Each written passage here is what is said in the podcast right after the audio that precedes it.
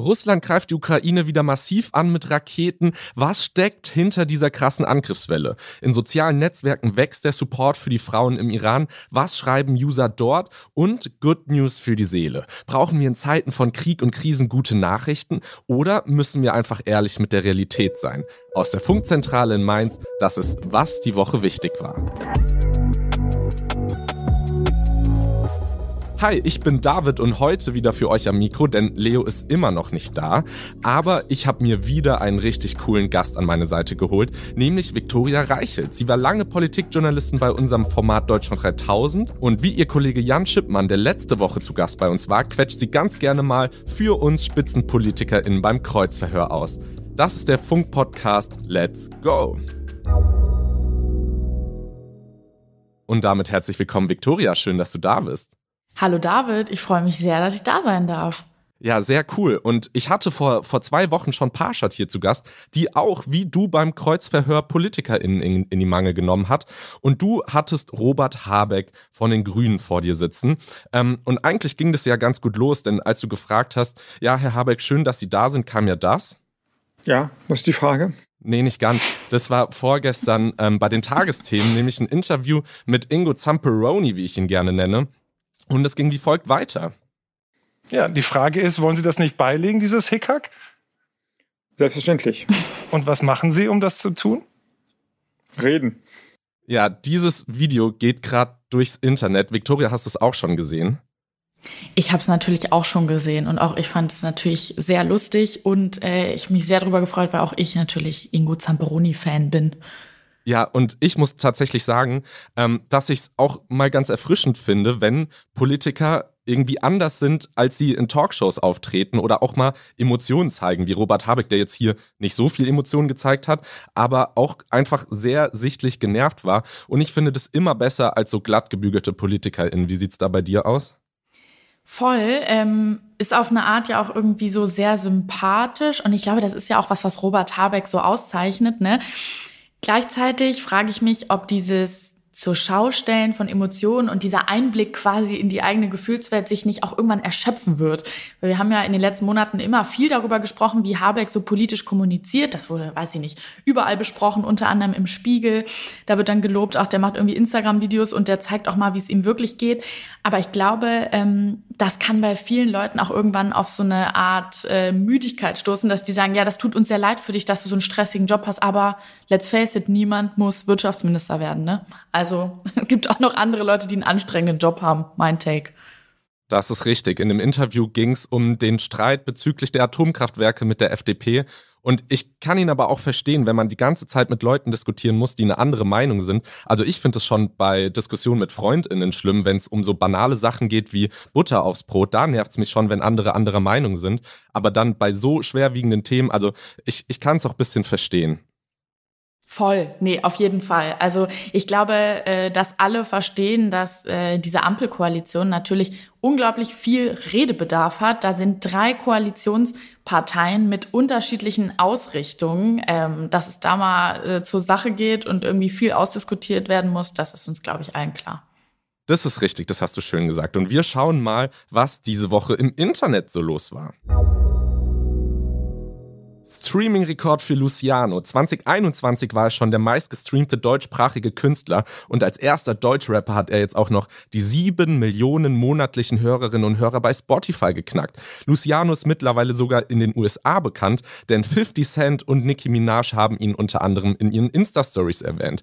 Victoria, welcher Song läuft denn bei dir momentan rauf und runter? Boah, bei mir äh, läuft diese Woche, da hast du jetzt eine gute Woche erwischt, David, ähm, wieder Humble von Kendrick Lamar. Ich war nämlich vorgestern beim Konzert und es war wie immer ein sakrales Erlebnis. Ich schwebe immer noch so fünf Zentimeter über dem Büroboden äh, und deswegen höre ich diese Woche Kendrick statt Luciano. Sorry. Das ist, das ist voll okay. Ich habe auch meine ganze Insta-Timeline war voll mit, äh, mit Kendrick-Konzerten und ich war auch ein klein ja. wenig neidisch, muss ich sagen. Ich habe heute Morgen, weil ich so müde war, Life is a Highway gehört, weil ich dachte, das bringt mich irgendwie in Fahrt. Aber ich bin um halb sieben aufgestanden und äh, da war mein Life eher so eine Hügelstrecke, muss ich sagen. Aber ich bin fit. Mario-Film. Der erste Trailer zum Super Mario Bros. Film ist raus. Gesprochen wird Mario von Chris Pratt, unter anderem bekannt aus der Marvel-Reihe Guardians of the Galaxy. Und das hat bei Nintendo-Anhängerinnen für gemischte Reaktionen gesorgt. Der Vorwurf, Chris Pratt klingt einfach immer wie Chris Pratt. Ja, sowas aber auch.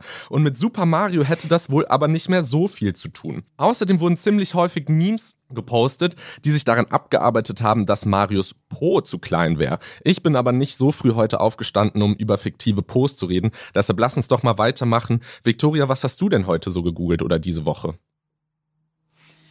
Ich habe diese Woche gegoogelt ähm, viel zu den Protesten im Iran, weil ich da gerade so recherchiere und wieder gerade an einem Stück zu arbeiten bei die da oben. Äh, dann habe ich gegoogelt ähm, Kendrick Lamar Konzert Köln, weil ähm, dieses Erlebnis für mich so gut war, dass ich äh, überlege, da einfach nochmal hinzugehen, solange der in Europa ist. Und was habe ich noch gegoogelt? Ich habe mir natürlich noch den Don't Worry Darling Trailer angeguckt. Äh, ist ja auch so ein Film, der gerade mega viel besprochen wird. Gar nicht so sehr wegen des Inhalts, aber wegen dem Gossip, der dahinter den äh, Kulissen abging. Ja, das war so mein Suchverhalten diese Woche. Ja, und dann komme ich. Ich habe gegoogelt, ob man aufwendig mit Ä oder E schreibt und habe mich so ein bisschen gefühlt, ähm, wie wenn man damals in der Mathearbeit mit dem Taschenrechner 4 plus 2 zu Sicherheit nochmal den Taschenrechner eingegeben hat. Ähm, aber an alle, die sich vielleicht die gleiche Frage gestellt haben wie ich, es geht beides. Perfekt. Das kenne ich aber zu gut. Also äh, sowas google ich auch zwei bis dreimal am Tag, äh, weil es also einfach viel, viel weniger anstrengend, als dann kurz selber nachzudenken.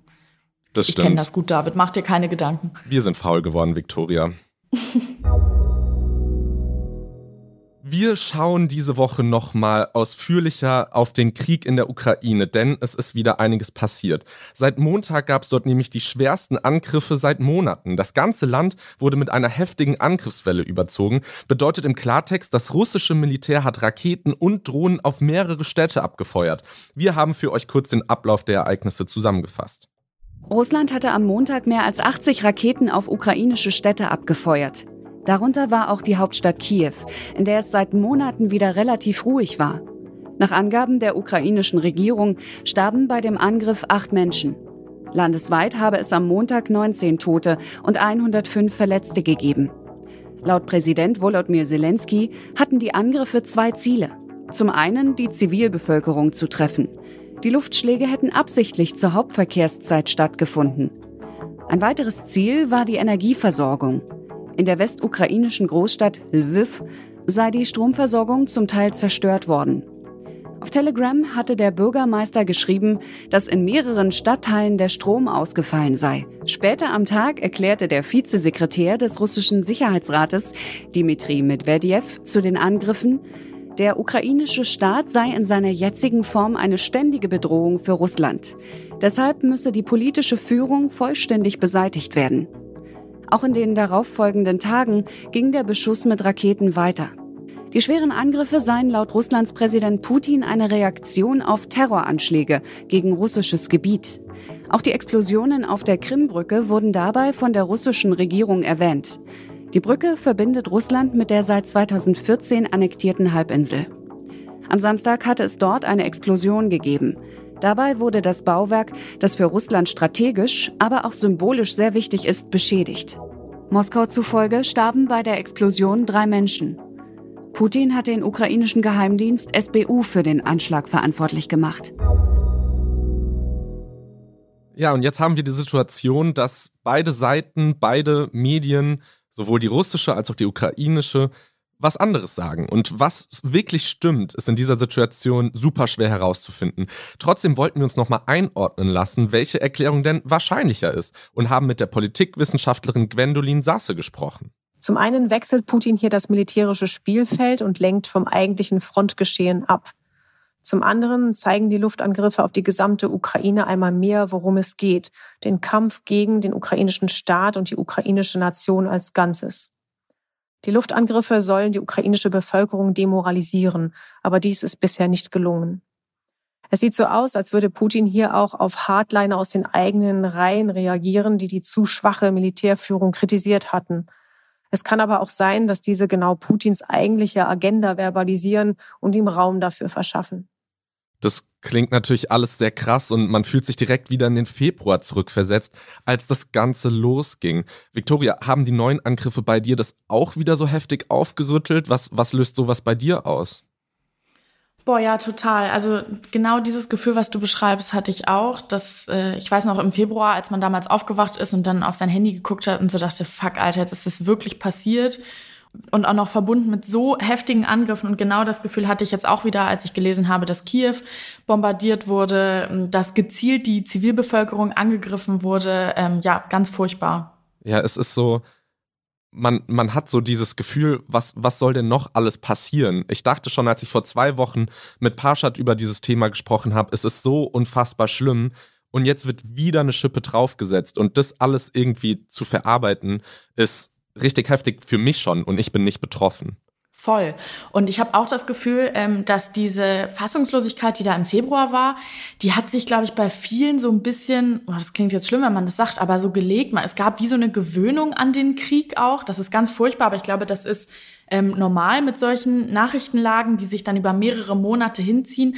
Mm, wo man jetzt aber wieder von diesen ganz inhumanen Anschlägen und Angriffen hört, äh, da packt es einen wieder so richtig. Und natürlich ist das jetzt auch aus Deutschland zu beurteilen irgendwie was ganz anderes als für die Menschen in der Ukraine, die eben nicht äh, weit weg vom Geschehen sind, sondern dieses Leid einfach seit mehreren Monaten jeden Tag am eigenen Leib oder am Leib von äh, Verwandten, von ihnen nahestehenden Personen erfahren müssen. Da hast du vollkommen recht. Und wie wir besser mit solchen News umgehen können, darüber wollen wir später tatsächlich nochmal sprechen. Aber wir kommen zum nächsten großen Thema, das auch diese Woche wieder ein Update verlangt. Lass uns nochmal über den Iran sprechen. Aber was hat denn ein Instagram-Post von uns damit zu tun? Normalerweise kriegen wir auf dem Funk-Insta-Account je nach Thema so ungefähr 200 bis 1000 Kommentare. Am Montag ging ein Post von uns online, der bis jetzt über 30.000 Kommentare stehen hat. Ich glaube, unser Community Management ist wirklich von den Stühlen gefallen. Inhaltlich haben die aber gar nichts mit unserem Post zu tun. User aus der iranischen Community haben sich weltweit zusammengetan, um in den Kommentaren auf die Situation im Iran aufmerksam zu machen.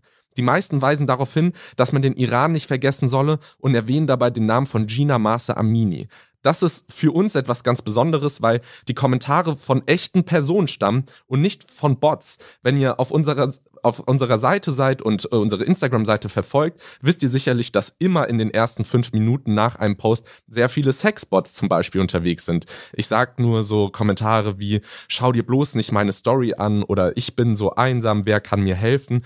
Und das ist wirklich ultra nervig. Aber das ist nochmal was ganz anderes, etwas Neues. So eine Kommentarflut von so vielen echten Personen gab es bei uns noch nie. Und normalerweise löschen wir Kommentare, die nichts mit dem Thema des Posts zu tun haben, weil wir das dann als Spam einstufen.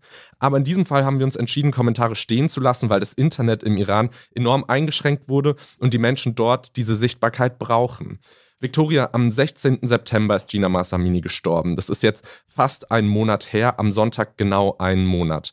Seitdem wird im Iran gegen das Regime protestiert und auch auf Social Media sind viele Iranerinnen und UnterstützerInnen krass aktiv. Richtig viele Bilder, Videos und Infos werden dort verteilt. Ist das Thema bei dir und deiner Insta-Bubble nach wie vor so groß wie vor einem Monat? Bei mir ist es tatsächlich noch genauso groß. Ich habe aber auch das Gefühl, das hängt natürlich mit meiner spezifischen Insta-Bubble zusammen, die auch äh, sehr politisch ist. Ich folge vielen JournalistInnen und äh, tatsächlich auch vielen iranischen JournalistInnen, die in Deutschland leben.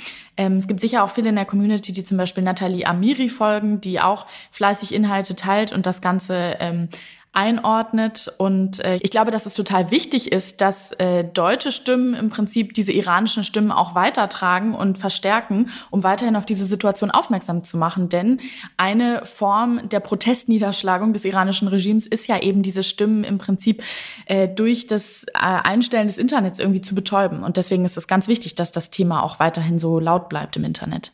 Ja, voll. Und es ist auch nach wie vor sehr bewegend. Eine Freundin von mir hat auf Instagram eine Story hochgeladen, wo sie eine WhatsApp an ihren Vater geschrieben hat und gezeigt hat, dass diese WhatsApp seit Tagen nicht durchkommt. Und das ist irgendwie, wenn man dann Personen sieht, die da so davon betroffen sind, ist es nochmal, ist es nochmal was ganz anderes. Es ist so emotional. Ich kann das eigentlich gar nicht ausdrücken. Ähm, fällt dir ein vergleichbares Ereignis ein, bei dem es auch so viele aktivistische Posts auf Social Media gab, auch vor allem über einen so langen Zeitraum? Also diese Solidaritätswelle erinnert mich so ein bisschen vielleicht an äh, die Black Lives Matter Bewegung 2020. Ähm, da hat ja Social Media und das Verstärken von Stimmen, die vielleicht nicht die eigene sind, aber die als wichtig erachtet werden, auch einen Riesenanteil gehabt äh, dazu, dass diese Bewegung so groß geworden ist. Ähm, das erinnert mich so ein bisschen daran, aber natürlich ist das Ausmaß im Sinne, dass hier ein Regime gestürzt werden soll, äh, zumindest ist es das, was diese aktivistischen Stimmen fordern, äh, natürlich irgendwie noch mal größer, weil es irgendwie so auf Staatsebene, äh, weil wir darüber, weil wir auf einer Staatsebene darüber sprechen. Ähm, ja, aber das ist vielleicht so ein Vergleich. Ja, ich muss da immer an das Gespräch mit Parshad von vor zwei Wochen denken, das super emotional war und sie hat gesagt, wir dürfen nicht müde werden. Und das hat sich so in meinen Kopf eingebrannt und ich denke mir das jetzt auch jeden Tag, wir dürfen nicht müde werden, darauf aufmerksam zu machen. Und eine zentrale Rolle bei Social Media in Deutschland spielt auch gerade die Künstlerin und Aktivistin Enisa Amani. Sie ist selbst in Teheran geboren, dort wo momentan sehr viele Menschen auf die Straße gehen und damit ihr Leben riskieren. Wir haben sie mal gefragt, wie sie als Deutsch-Iranerin die ganzen Bilder und Videos auf Instagram wahrnimmt. Ich sehe eben auch, wie viele Menschen, die äh, quasi sonst nicht so viel über den Iran wussten und vielleicht sich auch generell zurückgehalten haben, jetzt dadurch, dass sie eben ziemlich genau mitbekommen, was dort passiert und sich über viele, viele Plattformen informieren, sich dann mit uns solidarisieren und dann auch posten, auch schreiben, auch für die Menschlichkeit einstehen. Und das ist eben großartig. Und das ist eben die Kraft von Social Media. Ja, und Personen, die in Deutschland leben und iranischen Background haben, riskieren zudem auch super viel, wenn sie etwas über den Iran auf Social Media posten. Klar, diese Angst haben wir permanent. Und um das deutlich zu sagen, also jeder von uns, der so deutlich ist, und da sind viele so unterwegs, wie ich auch, also sehr, sehr deutlich, die können eben das Land absolut nicht mehr bereisen. Und deswegen verstehe ich das auch, wenn es jemand nicht macht, weil es eben eine große Lebensentscheidung ist, zu entscheiden, ich kann dann eventuell Oma und Opa und Tante und Onkel oder vielleicht sogar Mama, die da wohnt oder Papa oder je nachdem, bei wem wer noch im Iran ist, ähm, nie wiedersehen. Ja, und nicht nur für Enisa selbst haben ihre Posts und ihr Aktivismus krasse Konsequenzen, sondern tatsächlich auch für ihre Familie im Iran. Wenn man jetzt von dieser großen Gefahr absieht, dass man dann tatsächlich einfach auch Angst hat, dass man irgendwie ins Visier gerät für so ein Attentat oder so, ist eben auch unabhängig davon einfach diese permanente Angst, dass man halt hier laut wird und dass dann Familienangehörige im Iran ähm, zum Verhör mitgenommen werden. Und zwar ganz konkret, also auch ohne das zu verheimlichen, sagen die dann sehr klar, sie sind doch verwandt mit der Dame im Ausland? Sind Sie nicht mit Frau Amani verwandt? Ach ja, wie stehen Sie zu Ihren politischen Äußerungen? Sind Sie auch der Meinung, dass wir äh, eine korrupte Regierung sind oder eine Diktatur sind und so weiter? Und das hatte ich in meinem Fall auch schon ganz konkret. Ein Cousin von mir wurde mehrfach zum Verhör mitgenommen, auch wegen seiner eigenen Aktivität, aber unter anderem auch einmal, wo er sehr, sehr konkret nach mir befragt wurde. Und er hat dann später das Land verlassen und er lebt heute in Schweden. Und das ist so heftig. Enisa postet was in Deutschland, was über den Iran und ihr Cousin im Iran muss deshalb das Land verlassen oder hat zumindest das Gefühl, dass er dort nicht mehr sicher ist. Was denkst du, Victoria, wenn du hörst, was Enisa so erzählt? Ja, also es macht mich unglaublich betroffen. Ähm, ich habe auch was quasi Vergleichbares gehört jetzt äh, in der laufenden Woche. Da habe ich ein Insta-Live angeguckt äh, von der Journalistin und Menschenrechtsaktivistin Düsen Tekal. Ähm, die ist live gegangen mit Annalena, Annalena Baerbock und eben zwei ähm, Journalistinnen, die in Deutschland leben, aber eben auch iranische Wurzeln haben. Und die haben das Gleiche erzählt und ich habe da wirklich Gänsehaut bekommen, weil ich selber als Journalistin manchmal gar nicht weiß, ob ich diesen Mut aufbringen würde, wie diese Frauen, die sich oder auch Männer, die sich hier gerade äußern und damit riskieren, ihre Familien im Iran nie wiederzusehen. Also ich finde, der Mut, der da rausspricht, ähm, eben zu sagen, mir ist das politisch so wichtig, das zu äußern, dass ich riskiere, Teile meiner Familie nicht mehr wiederzusehen, nicht mehr in das Land zu reisen, äh, in dem ich meine Wurzeln habe, davor kann ich nur meinen Hut ziehen. Das ist total richtig. Und was es sonst noch für Entwicklungen im Iran gab, haben wir euch natürlich noch zusammengefasst. Der Tod von Gina Masa Amini war Mord, verkündete das EU-Parlament letzte Woche Donnerstag. Die staatliche Gerichtsmedizin vom Iran sagt etwas anderes. In einem offiziellen Bericht heißt es, dass Amini nicht an den Schlägen der Polizei gestorben sei, sondern dass sie eine Vorerkrankung gehabt hätte und es so zu einem Organversagen gekommen wäre. Die Familie der 22-Jährigen bestreitet das. Das EU-Parlament fordert jetzt eine unabhängige Untersuchung. Die Bundesregierung möchte mit weiteren Sanktionen auf die Gewalt des iranischen Regimes reagieren. Das kündigte Außenministerin Baerbock an. So sollen die Verantwortlichen nicht mehr in die EU einreisen dürfen und auch Vermögen, das sie in der EU haben, würde eingefroren werden. So Baerbock zur Bild am Sonntag. Zudem hat Innenministerin Nancy Faeser einen Abschiebestopp gefordert. Sie seien in der aktuellen desaströsen Menschenrechtslage nicht verantwortbar, sagte sie dem Spiegel. Einige Bundesländer haben schon reagiert und angekündigt, momentan keine Abschiebungen in den Iran durchzuführen. Zivilistinnen im Iran reagieren weiterhin mit Protesten. Nicht nur auf den Straßen. In dieser Woche wurden zwei staatliche TV-Sender gehackt. Bei den Nachrichtensendungen wurde das Programm kurzfristig unterbrochen und Bilder von Frauen gezeigt, die bei den Protesten gestorben sind, mit dem Slogan Steht auf und schließt euch uns an. Auf den Straßen Teherans sind es immer noch überwiegend Studierende, die gegen das Regime protestieren. Am Sonntag, den 16.10., ist der Tod von Gina Mascha Amini genau einen Monat her. Seitdem sind laut Menschenrechtsorganisationen mehr als 180 Menschen bei Protesten gestorben. Und wir haben Inisa Amani zuletzt noch gefragt, welche Hoffnung sie für die Proteste im Iran hat. Dabei ist es wichtig zu betonen, dass es immer wieder iranische Bewegungen gegen das Regime gibt und auch in Vergangenheit schon gab. Aber auch für Enisa ist es dieses Mal nochmal auf einem ganz anderen Level. Da ist wirklich gerade Großes, Großes passiert, weil ja, es gab schon einige Aufstände im Iran und einige große Bewegungen. Eigentlich sind die Menschen immer auf der Straße und waren laut und mutig, aber diesmal ist es Gott sei Dank eine Bewegung, die noch viel stärker und noch viel lauter ist und die sehr viel Solidarität erfährt. Und das alles haben wir diesem ja, diesem schrecklichen Tod von Gina Amini zu verdanken. Also ihr wirklich wahnsinnig trauriger Tod hat eine Bewegung im Iran kreiert und auch außerhalb des Irans kreiert, die hoffentlich nur der Anfang ist von einer Demokratisierung Irans und einer Befreiung Irans. Und das würde ich mir für alle Menschen, die dort leben und alle Ethnien und alle Religionen, die da vertreten sind, würde ich mir das sehr wünschen, dass die endlich ähm, sich frei und demokratisch neu aufbauen können und aufstellen können. Und ich glaube, hier passt wieder so gut der Satz von Parshad von vor zwei Wochen. Einfach niemals müde werden. Wir verfolgen die Situation im Iran und werden euch Updates hier im Podcast geben. Hey, ein kurzer Einschub. Eigentlich hatten wir die Folge schon fertig aufgenommen. Ich war schon fast auf dem Weg nach Hause aus der Tür raus. Da haben wir noch einen, wie wir finden, sehr wichtigen Ton bekommen, nämlich von der Journalistin Shahzad Eden Osterer.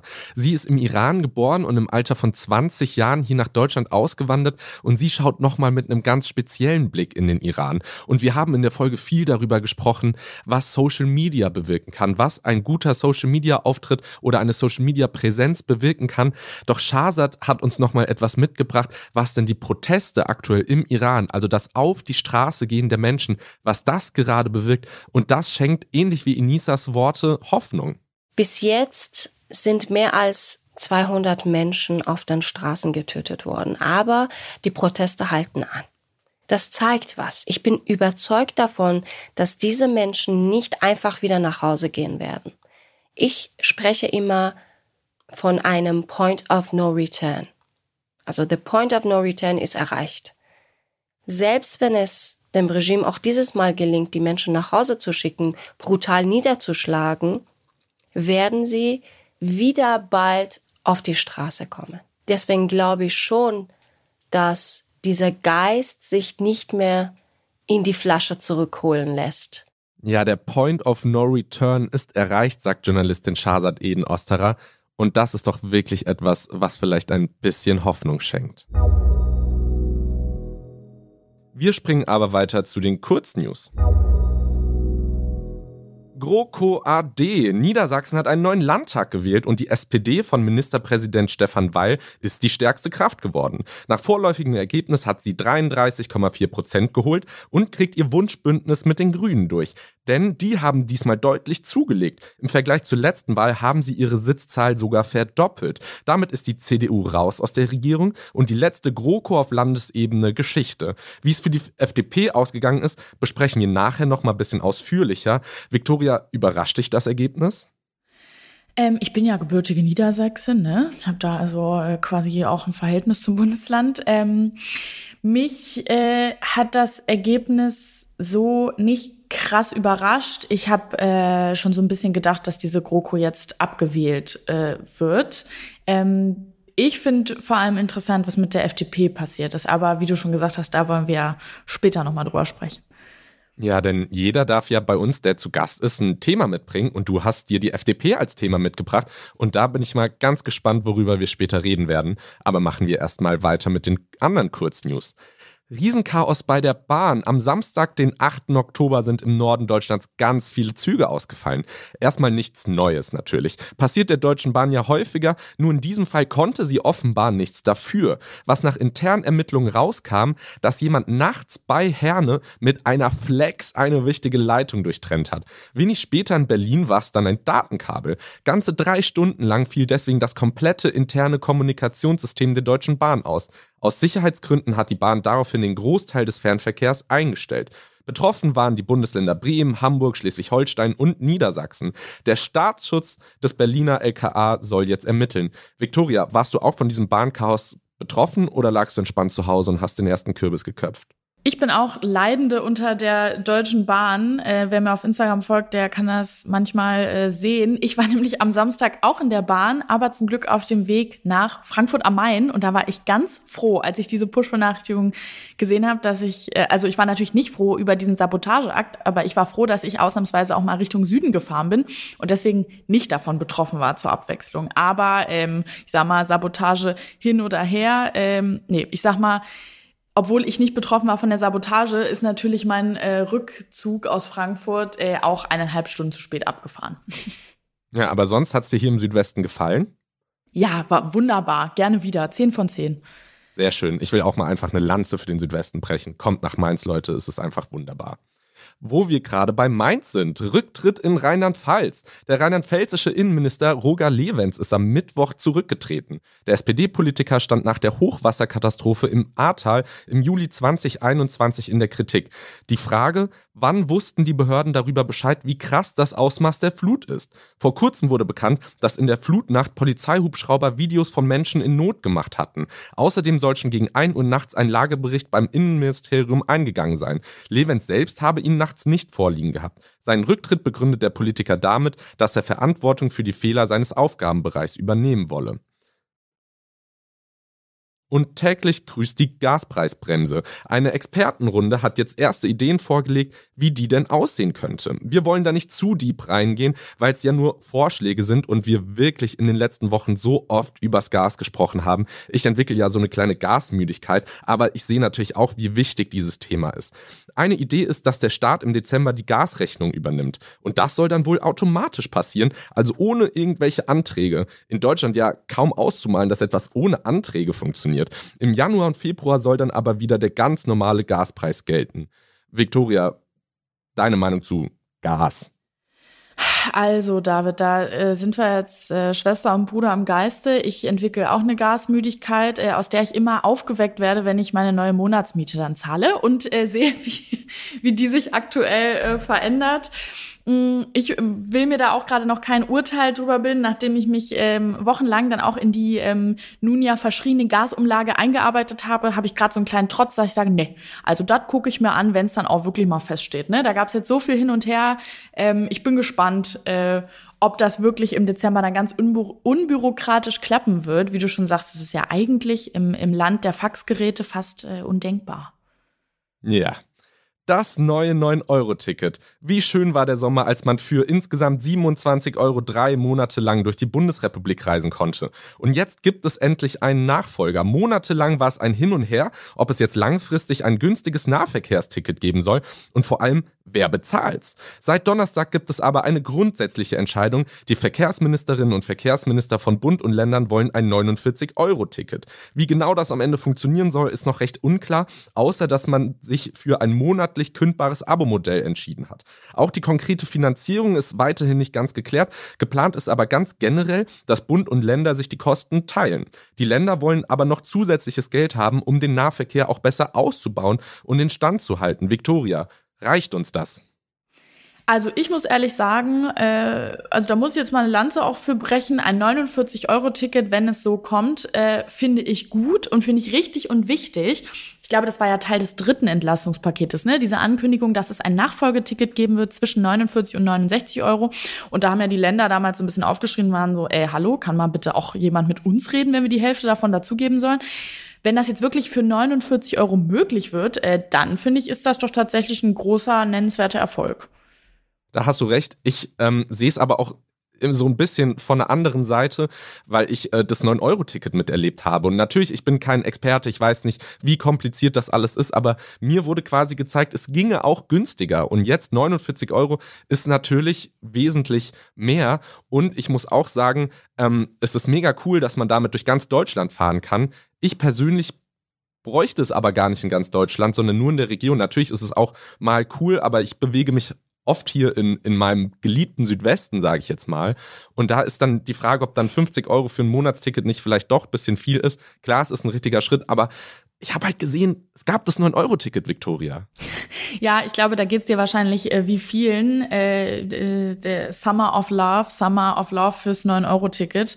Äh, auch ich äh, fand das super. Ähm, ich finde aber 49 Euro auch wenn du damit jetzt nicht nach Sylt fährst, also ne, Leute, wer David auf Sylt sieht, äh, bitte, bitte dann melden, wenn er den Südwesten äh, verlassen hat. Ich finde 49 Euro erstmal gut. Ähm, ob das günstiger gehen würde, weiß ich gerade tatsächlich nicht, aber ich finde, es ist erstmal nach all diesen Jahren ein richtiges Signal. Und ich glaube, dass viele Leute davon schon sehr stark profitieren können. Ja, da hast du natürlich auch recht. Und ich wollte jetzt auch nicht so krass haten. Es ist natürlich ein Schritt in die richtige Richtung. Und wer mich äh, auf Sylt trifft, der darf gerne mit mir einen Aperol Spritz oder eine Maracuja-Saftscholle trinken. Sagt einfach Bescheid. Wir kommen mal zur Abwechslung zu ein paar Good News. Green Greece. Griechenland hat was geschafft, wovon Deutschland aktuell sehr weit entfernt ist. Für einen kurzen Zeitraum konnte das gesamte Land komplett mit erneuerbaren Energien versorgt werden. Für fünf Stunden war also nur Ökostrom im Netz, hat das Branchenportal PVTech am Montag berichtet. Victoria, was sagen wir dazu? Ja, äh, da sage ich Glückwunsch Griechenland. Das klingt gut und das klingt ja fast äh, wie aus so einer fremden Utopie. Kann man sich in Deutschland gar nicht vorstellen gerade, ne? dass das tatsächlich geht. Ich weiß jetzt gar nicht, vielleicht liegt es auch daran, dass in Griechenland mehr die Sonne scheint. nee, liegt wahrscheinlich auch am, am Ausbau der Erneuerbaren, der in Deutschland ja durch die letzten 16 Jahre echt so ein bisschen schleppend voranläuft. Jetzt ist ja im Sommer in Deutschland so ein großes Gesetzespaket vom ähm, von Habecks Ministerium verabschiedet worden. Ich bin mal gespannt, was das dann in den nächsten Jahren für Auswirkungen auf die Erneuerbaren in Deutschland hat. Ja, ich glaube auch nicht, dass das nur mit der Sonne zu tun hat, auch wenn ich diesen Sommer in Griechenland war und die Sonne da ist. Schon schön. Also ich bin ein Fan und ich schließe mich da Victoria an. Glückwunsch Griechenland. Tampons for free in Bochum. An der Ruhr-Uni in Bochum gibt seit diesem Monat kostenlose Tampons. Mit der Aktion sollen menstruierende Menschen unterstützt und so Periodenarmut vorgebeugt werden. Also auch Menschen, für die diese Hygieneartikel zu teuer sind, sollen sie bekommen. Die Aktion ist ein Pilotprojekt und soll später mit Hilfe einer Umfrage ausgewertet werden. Wichtig und richtig, Victoria? Ich finde das richtig und wichtig. Ähm, bin gespannt, was bei dieser Untersuchung dann im Nachgang ähm, rauskommt. Aber ähm, es ist ja tatsächlich so, dass diese Produkte im Lebenszyklus oder im Laufe eines äh, Lebens echt richtig viel Geld kosten. Das summiert sich einfach echt auf. Deswegen finde ich, ist das ein guter Schritt. Sehr schön. Vielleicht habt ihr gemerkt, dass gerade was bisschen anders ist bei uns. Wir haben letztes Wochenende auf dem Funk Insta-Kanal nach langem mal wieder Good News gemacht und das Feedback war richtig krass. So viele haben sich mehr davon gewünscht. Deshalb haben wir es hier mal ein bisschen anders gemacht im Podcast als sonst und wollen auch mal ein paar Good News mit reinnehmen. Feedback uns gerne, was ihr davon haltet. Ihr könnt uns zum Beispiel über den Funk Insta-Account eine DM rüberschicken. Ihr könnt auf Amazon oder auf anderen Portalen eine Bewertung für den Podcast schreiben oder einfach bei Spotify fünf Sterne da lassen. Vielen Dank. Vika, früher wurden Nachrichten ja sehr bewusst gelesen. Entweder wurde der Fernseher eingeschaltet oder die Zeitung aufgeschlagen und jetzt prasseln die Schlagzeilen auf uns ein, wenn wir auf Social Media scrollen. Neben den Urlaubsbildern meiner besten Freundin ploppt dann plötzlich eine Meldung über einen Krieg auf. Versuchst du deine Social Media Nutzung da in einer Form zu kontrollieren oder eine bewusste Trennung deines Freizeits- und Nachrichtenkonsums zu schaffen? Oder glaubst du, das ist heutzutage einfach nicht mehr möglich? Also dieses Gefühl, was du beschreibst, äh, so Waldbrand und dann irgendwie Avocado-Toast und dann eine Katze und dann so eine Zelensky-Rede in der Ukraine, das kenne ich äh, super gut. Äh, dieses Gefühl von kompletter Überforderung, aber auch dann gleichzeitig so up-to-date bleiben wollen und äh, alles lesen wollen. Ich kenne das. Ich glaube, dass es nicht gesund ist. Ich glaube auch nicht, dass unser menschliches Hirn äh, für so viel Informationen aus so vielen komplexen Themenbereichen ausgelegt ist. Ich habe ähm, tatsächlich so eine Social-Media-Sperre bei mir im Handy, die äh, mir nach 15 Minuten Instagram oder nach 15 Minuten TikTok zum Beispiel sagt, so Victoria, jetzt ist es genug. Ähm, jetzt äh, schalte doch mal bitte diese App aus und äh, ich würde sagen, seit einem guten Dreivierteljahr ignoriere ich jeden Tag diese Meldung und sage, ah ja, heute nicht. Heute gucke ich noch ein bisschen länger als äh, dieser Rahmen, den ich mir da eigentlich gesetzt habe. Hm, ich versuche mir trotzdem so ein bisschen feste Zeiten dafür zu setzen äh, und da jetzt nicht jeden Tag als und da jetzt nicht alle äh, halbe Stunde so als Ablenkung reinzugucken, weil ich glaube, es hilft schon, wenn man sich mal anguckt, wann oder in welchen Momenten öffnet man diese App denn eigentlich? Will man sich gerade wirklich informieren oder hat man bloß gerade keinen Bock auf seinen Job? Äh, so, und ähm, mal zu gucken, welcher Reflex da eigentlich einsetzt, das Handy aufzumachen und sich mit was auch immer äh, zu beschallen, äh, der hilft schon, um das so ein bisschen zu kontrollieren. Ähm, so richtig gut gelingt mir das natürlich nicht, auch berufsbedingt, würde ich sagen. Weil selbst wenn ich jetzt äh, alles Berufliche aus, aus meinem Instagram-Konsum raushalten würde, dann wäre mein privates Interesse ja zum Beispiel immer noch äh, Politik und gesellschaftliches Geschehen. Also ich bin da, glaube ich, einfach nicht das beste Beispiel. Ja, aber ich kann das komplett nachvollziehen und es kann sein, dass du jetzt äh, was losgetreten hast, weil ich sicher jetzt im Nachgang von meiner Mama eine Nachricht bekomme, David, hol dir doch auch mal diese Sperre, weil die ist auch der festen Überzeugung davon, dass ich zu viel Zeit am Handy verbringe. Ähm, und ich schieb's tatsächlich auch immer auf den Beruf, was aber auch leider ab und zu eine, Ausna äh, eine Ausrede ist. Ähm, naja, ja, aber diese Flut an Nachrichten über das Weltgeschehen, die wir alle auf unseren Smartphones gespült bekommen, sei es auf Social Media oder sogar durch Push-Nachrichten, hat der Psychiater und Stressforscher Mazda Ali in einem Interview beim Deutschlandfunk eingeordnet. Ich muss sagen, also gerade bei jüngeren Menschen äh, erlebe ich das äh, zunehmend, dass sowas wie ein ja, auf Englisch würde ich sagen, unpredictable future Syndrom ähm, zu sehen ist. Also die Sorge äh, in einer Welt äh, zu leben, die äh, unvorhersehbar ist und wo die nächste ähm, Gefahr gleich um die Ecke lauert. Das sieht man ähm, gehäuft das berichten auch äh, die Leute auch so klar und äh, äh ordnen das auch äh, der Dauer, äh, den Dauerbeschuss mit Negativschlagzeilen zu. Ich habe auch irgendwie das Gefühl, dass es immer mehr und immer krassere Bad News gibt. Also Videos und Bilder von Kriegen, von Anschlägen, Naturkatastrophen und alles direkt mit Ton und in Farbe ungefiltert direkt auf meinem Handy. Hast du dieses Gefühl auch? Ja, das habe ich auch. Ich glaube, das geht total vielen Leuten so, dass man immer so denkt, hä, irgendwie wird immer alles noch beschissener. Wie kann das denn sein? Manchmal fühlt es sich an, als ob die Welt so ein bisschen zu Ende geht und man denkt sich, ah, so fühlt sich das also an. Die Welt geht jetzt zu Ende und ich sitze irgendwie immer noch im Büro und arbeite. Hä? Hab, sahen den Roland Emmerich-Film immer ganz anders aus. Mm, aber das hängt wahrscheinlich wirklich damit zusammen, dass jetzt alles, wie du schon sagst, irgendwie in Video passiert, mit Ton. Jeder ist bei allem dabei und streamt es direkt. Und ich glaube, äh, dass die Welt, also auf der Welt sind schon immer schlechte Dinge passiert. Wir haben sie bloß vielleicht nicht so umfangend mitbekommen, ne? Direkt in unser äh, WG-Zimmer aufs Handy. Ähm, genau, deswegen glaube ich, das ist vielleicht auch ein bisschen so eine Illusion, dass die Welt heute eine schlechtere ist als noch vor ein paar Jahrzehnten, Jahrhunderten. Ähm, genau. Und es ist ja theoretisch schon möglich, Nachrichten einfach generell zu meiden und sich einfach nicht mit dem Weltgeschehen auseinanderzusetzen. Aber du kannst das nicht, denn genau das ist dein Job, dich damit auseinanderzusetzen, Tag für Tag. Wie gehst du denn persönlich mit so viel schlechten Nachrichten um? Kannst du überhaupt nach der Arbeit richtig abschalten oder, oder geht es fließend ineinander über? Ja, ich kann tatsächlich irgendwie schlecht von der Arbeit abschalten. Ich glaube, das ist aber eine Berufskrankheit. Das geht sicher auch vielen anderen Journalisten und Journalistinnen so, die vielleicht hier auch zuhören, weil man ja erstmal, und das ist auch eine gute Grundvoraussetzung für diesen Job, erstmal findet man alles irgendwie ein bisschen interessant. Man kann jedem Thema irgendwas abgewinnen und da kommen einem gleich ganz viele neue Fragen auf, die man gerne beruflich mal stellen würde. Ähm, was ich aber auch merke, ist, dass es mir gut tut, ähm, wenn ich so eine Nachrichtenüberforderung spüre mich mal auf das zu besinnen, was ich eigentlich habe und wie es mir gerade geht und wie es den Menschen um mich rum geht und dann vielleicht einfach an einem Wochenende wirklich mal das Handy wegzulegen, sich ein paar gute Freunde und Freundinnen zu schnappen und mal irgendwie einen schönen Kochabend oder so zu machen. Also was mir hilft, ist oft so die Rückbesinnung ins, in Anführungszeichen, kleine, in meine kleine Welt, in der dann oft ja gar nicht so viel schief geht äh, oder die gar nicht so schlimm ist wie jetzt gerade das Weltgeschehen. Und das hat auch nichts damit zu tun, dass man sich nicht mehr für den Rest interessiert. Im Gegenteil. Ich glaube aber, dass es total wichtig wichtig ist, sich mal diese kleinen Ruheinseln zu schaffen, um mal zu gucken, wie geht's mir gerade und wie geht's den Leuten um mich rum. Und wenn da alles halbwegs okay ist, dann ist ja auch schon vielen geholfen. Ja, und jetzt haben wir schon ein paar Good News gehört, Green Grease oder die kostenlosen Tampons an der Uni Bochum.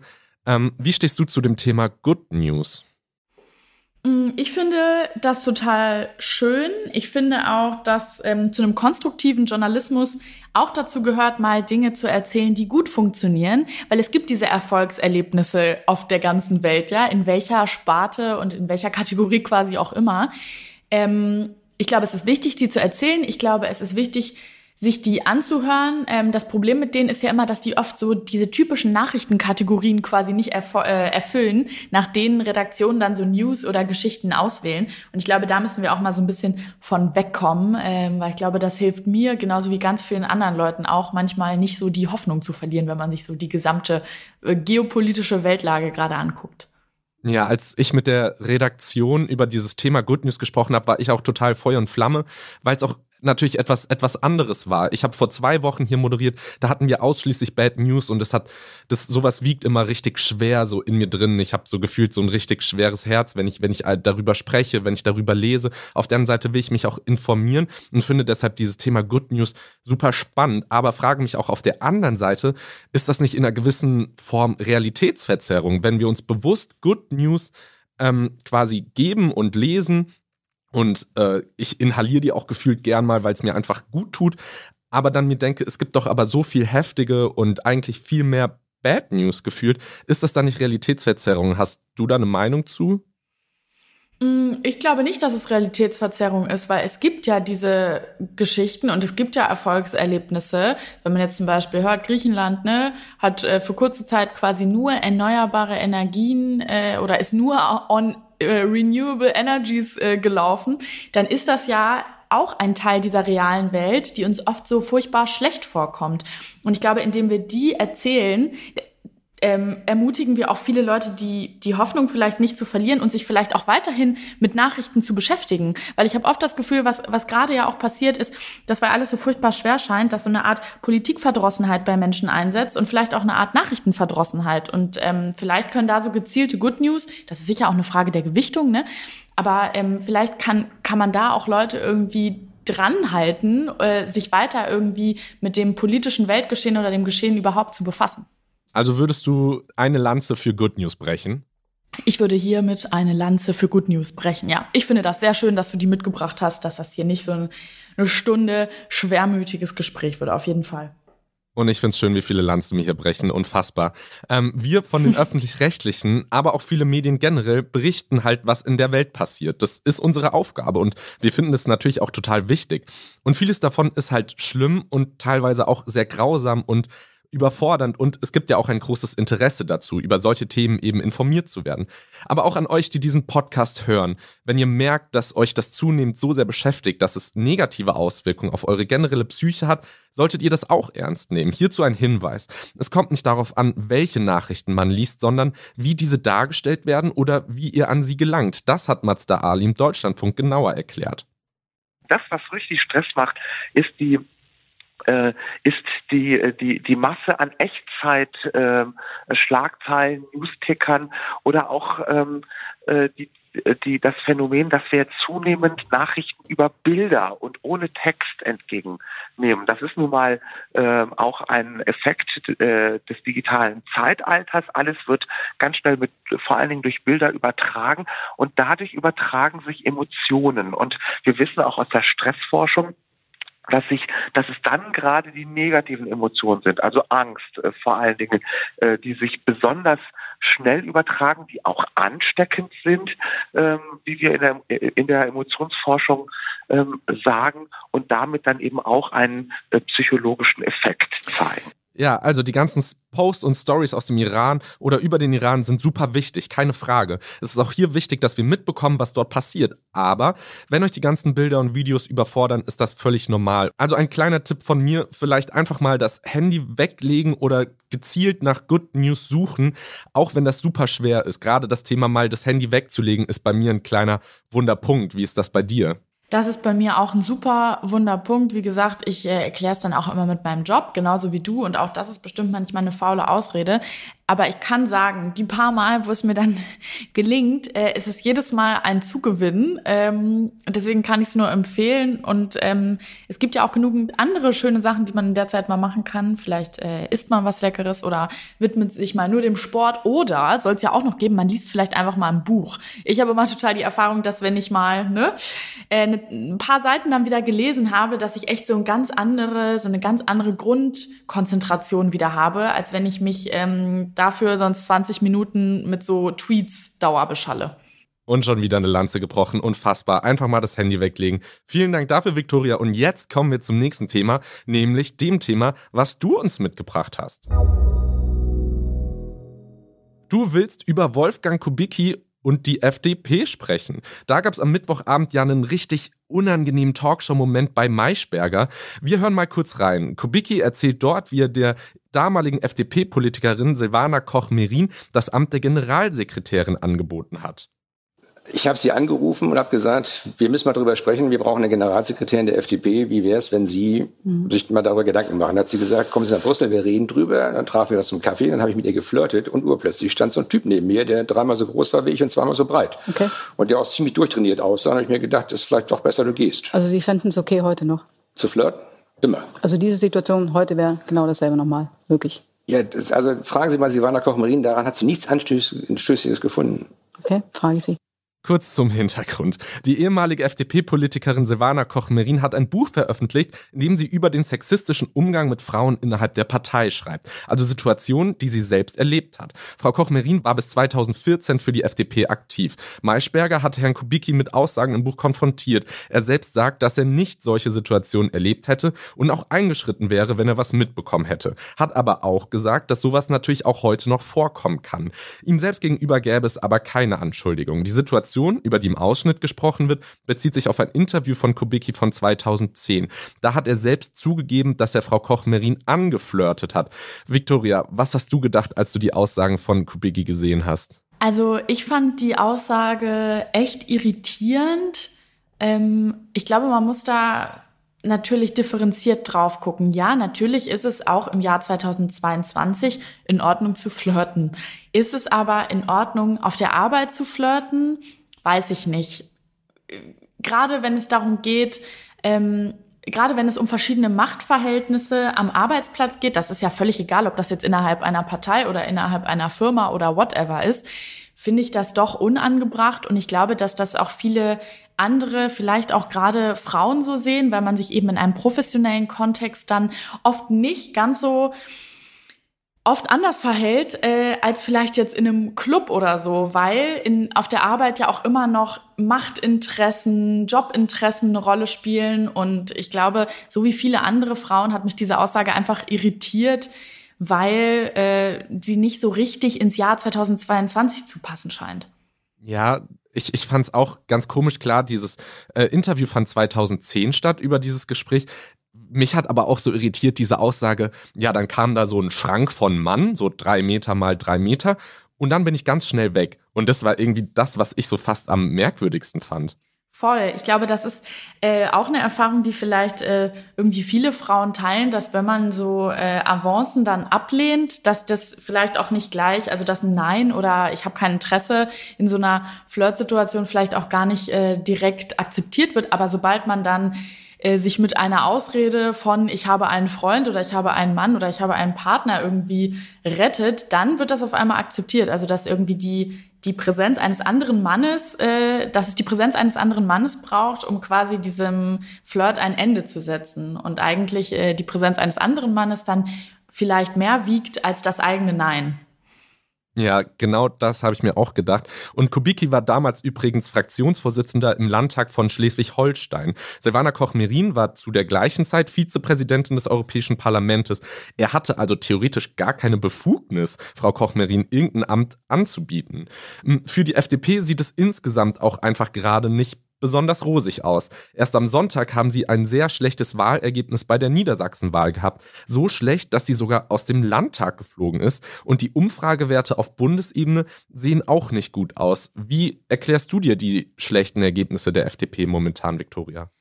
Ja, ähm, ich finde das ähm, quasi in der Analyse sehr interessant, sich das mal anzugucken, weil ja die FDP gerade äh, bei der letzten Bundestagswahl gutes Ergebnis äh, eingefahren hat und man jetzt aber sieht, nachdem sie irgendwie in dieser Ampelkoalition in Berlin eingestiegen ist, dass sie bei den Landtagswahlen irgendwie total an Zuspruch verliert. Und ich glaube, das hat ja auch Lindner recht ähnlich gesagt. Das ist natürlich auch schwierig für die FDP, da eine gute Rolle zu finden, denn aus FDP-Sicht regiert sie ja da in Berlin mit zwei linken Parteien. Jetzt ist es aber eine Grundaussage der FDP zu sagen, wir sind eine Partei der Mitte. Und äh, ja, ich glaube, das ist auch schwer, sich da gerade aus FDP-Sicht korrekt zu verhalten, nämlich einerseits den liberalen eigenen Charakter zu betonen und irgendwie eine Eigenständigkeit zu betonen und gleichzeitig dann mit zwei, in Anführungszeichen, linken Parteien ähm, sich eben zu einigen und auf Beschlüsse zu kommen, die alle drei Koalitionspartner glücklich machen. Man sieht ja in dieser Koalition, dass äh, Reizthemen für die FDP zum Beispiel die Schuldenbremse ist, generell Finanzfragen. Christian Lindner ist äh, Finanzminister äh, und hat das im Blick. Wir sehen jetzt bei der Atomkraft, auch da hat die FDP quasi eine andere Meinung als die anderen äh, beiden Parteien und sagt ganz klar, die drei verfügbaren Kernkraftwerke müssen bis mindestens 2024 laufen. Ich finde, man merkt gerade schon, dass die FDP bestimmt auch aufgrund dieser Ergebnisse bei den Landtagswahlen sich versucht, abzugrenzen, irgendwie eine eigene Stimme, eine eigene liberale Stimme dazu betonen. Und gleichzeitig macht es das natürlich schwer, äh, da zu Ergebnissen zu kommen. Ich ähm, möchte an den genervten Robert Habeck äh, bei Ingo Zamperoni erinnern. Ja, und bei der letzten Bundestagswahl war ja vor allem die FDP bei den jungen Leuten so stark, so stark, 23 Prozent, und war damit bei den jungen Leuten die stärkste Kraft zusammen mit den Grünen. Und die nächste Bundestagswahl ist halt erst in drei Jahren, also noch ein bisschen hin. Glaubst du, dass die jungen WählerInnen zufrieden sind mit der Politik der FDP momentan? Boah, das ist äh, schwierig zu beurteilen. Ähm, was ich so ein bisschen beobachte, ist, dass die FDP eigentlich mit Themen, die sie im Wahlkampf gesetzt hat, nämlich zum Beispiel Digitalisierung, vielleicht auch speziell Digitalisierung in der Bildung, gerade nicht so präsent ist. Das kann man natürlich auch auf diese Krisensituation gerade äh, schieben. Ne? Also da sind gerade einfach andere Themen im Vordergrund. Wir sehen uns ja auf einmal wieder mit Fragen beschäftigt. Also es gibt einen Krieg in Europa, das hat das ist äh, lange nicht da gewesen. Ähm, wir sind ja gerade in so einem Krisenmodus, wo man eigentlich äh, eine Krise nach der nächsten politisch beantworten muss. Ähm, und trotzdem fragt man sich ja, wo kann die FDP eigentlich mit den Themen, die sie versprochen hat, gerade so punkten? Vielleicht auch gerade bei jungen Leuten. Und dann gucke ich mit dieser Brille eigentlich wieder auf diese Äußerung zum Beispiel von Kubicki und denke mir so, hä?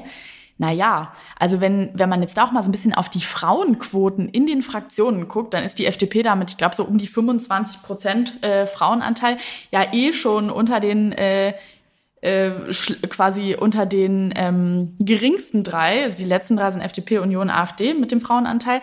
Ich weiß nicht, ob solche Äußerungen da der Partei gerade helfen, weil ich schon glaube, dass so Sexismus oder ein Bewusstsein über Sexismus gerade natürlich in jungen Wählergruppen viel größer ist als in älteren.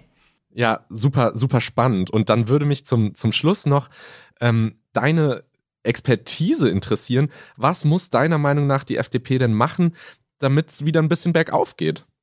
Also ich glaube, wenn wir gerade ähm, auf junge Menschen gucken, dann ist das im Prinzip so ein bisschen die Konsequenz aus dem, was ich gerade gesagt habe. Ich glaube, die FDP ist mit den Themen, die gerade junge Menschen ansprechen oder die sie auch jungen Menschen im Wahlkampf versprochen hat, nämlich ähm, Bildung, äh, Bildung anders zu denken, Digitalisierung, Deutschland als digitalen Standort voranzubringen, äh, damit ist sie zu wenig präsent. Und ich bin mal gespannt, ob sie jetzt in den nächsten Jahren mit diesen Themen noch punkten kann äh, oder ob sie da überhaupt richtig zum Zug kommen wird. Ja, wir beobachten das natürlich fleißig und ich habe es ja gesagt, bis zur nächsten Bundestagswahl ist noch ein bisschen hin, drei Jahre, da kann so viel passieren und Auf und Abs sind in der Politik völlig normal. Deshalb, wer weiß, wie es in drei Jahren aussieht. Wer weiß, wir werden darüber sprechen, David. Wer weiß, und vielleicht werden wir in Zukunft auch noch mal ein paar Lanzen brechen. Aber für heute war es das tatsächlich erstmal. Vielen Dank, Viktoria, dass du da warst. Danke, David, für die Einladung. Es hat mir sehr viel Spaß gemacht, mit dir Lanzen zu brechen. Sehr schön. Mir hat es auch super viel Spaß gemacht, denn ähm, kleine Insider-Info, Victoria und ich haben früher bei Deutschland 3000 super viel zusammengearbeitet. Wir haben uns eigentlich jede Woche gesehen und das ist halt jetzt in den letzten Monaten ein bisschen anders und deshalb fand ich besonders schön, dass du heute hier warst und das wollte ich dir noch sagen. Dem stimme ich zu, David. Ich habe mich auch sehr gefreut, dich mal wieder zu sehen, wenn es auch nur auf Video ist. Prima. Und ich ähm, bin ja sonst Partnermanager dieses Formats. Das heißt, ich schaue so ein bisschen auf das große Ganze und ich weiß daher auch, wie lang ungefähr unsere Folgen sonst so sind. Und wir sind gar nicht so lang wie sonst. Deshalb möchte ich die Zeit nutzen, auch einfach mal ein bisschen Danke zu sagen. Großen Dank an meine Redaktion, die wirklich bis zur letzten Sekunde vor dieser Aufzeichnung noch, noch News eingefügt hat, ähm, Updates geschickt hat, mir ähm, Updates ins Skript reingeschrieben hat. Also vielen Dank an Laura, Saskia, Tobi und Javan. Ähm, danke auch hier an die Zentrale, an Ronja und Leonie, die mich jetzt kritisch beäugen und mir Feedback geben. Und ein fettes Dank an euch alle, dass ihr dabei wart, dass ihr uns zugehört habt. Wir stecken hier wirklich viel Liebe in den Podcast. Wir versuchen Woche zu Woche diesen Podcast zu optimieren. Und das können wir nur, wenn ihr uns Feedback gebt. Also bitte slidet in unsere DMs, schreibt uns, bewertet uns, denn nur so können wir wirklich besser werden. Ein fettes Danke, dass ihr dabei wart. Liebe Grüße gehen raus, generell Liebe geht raus. Ich bin David, wir sind Funk. Funk ist ein Angebot von ARD ZDF und die Infotiere der Woche sind Eulen und das ist ein Waldkauz. Tschüss.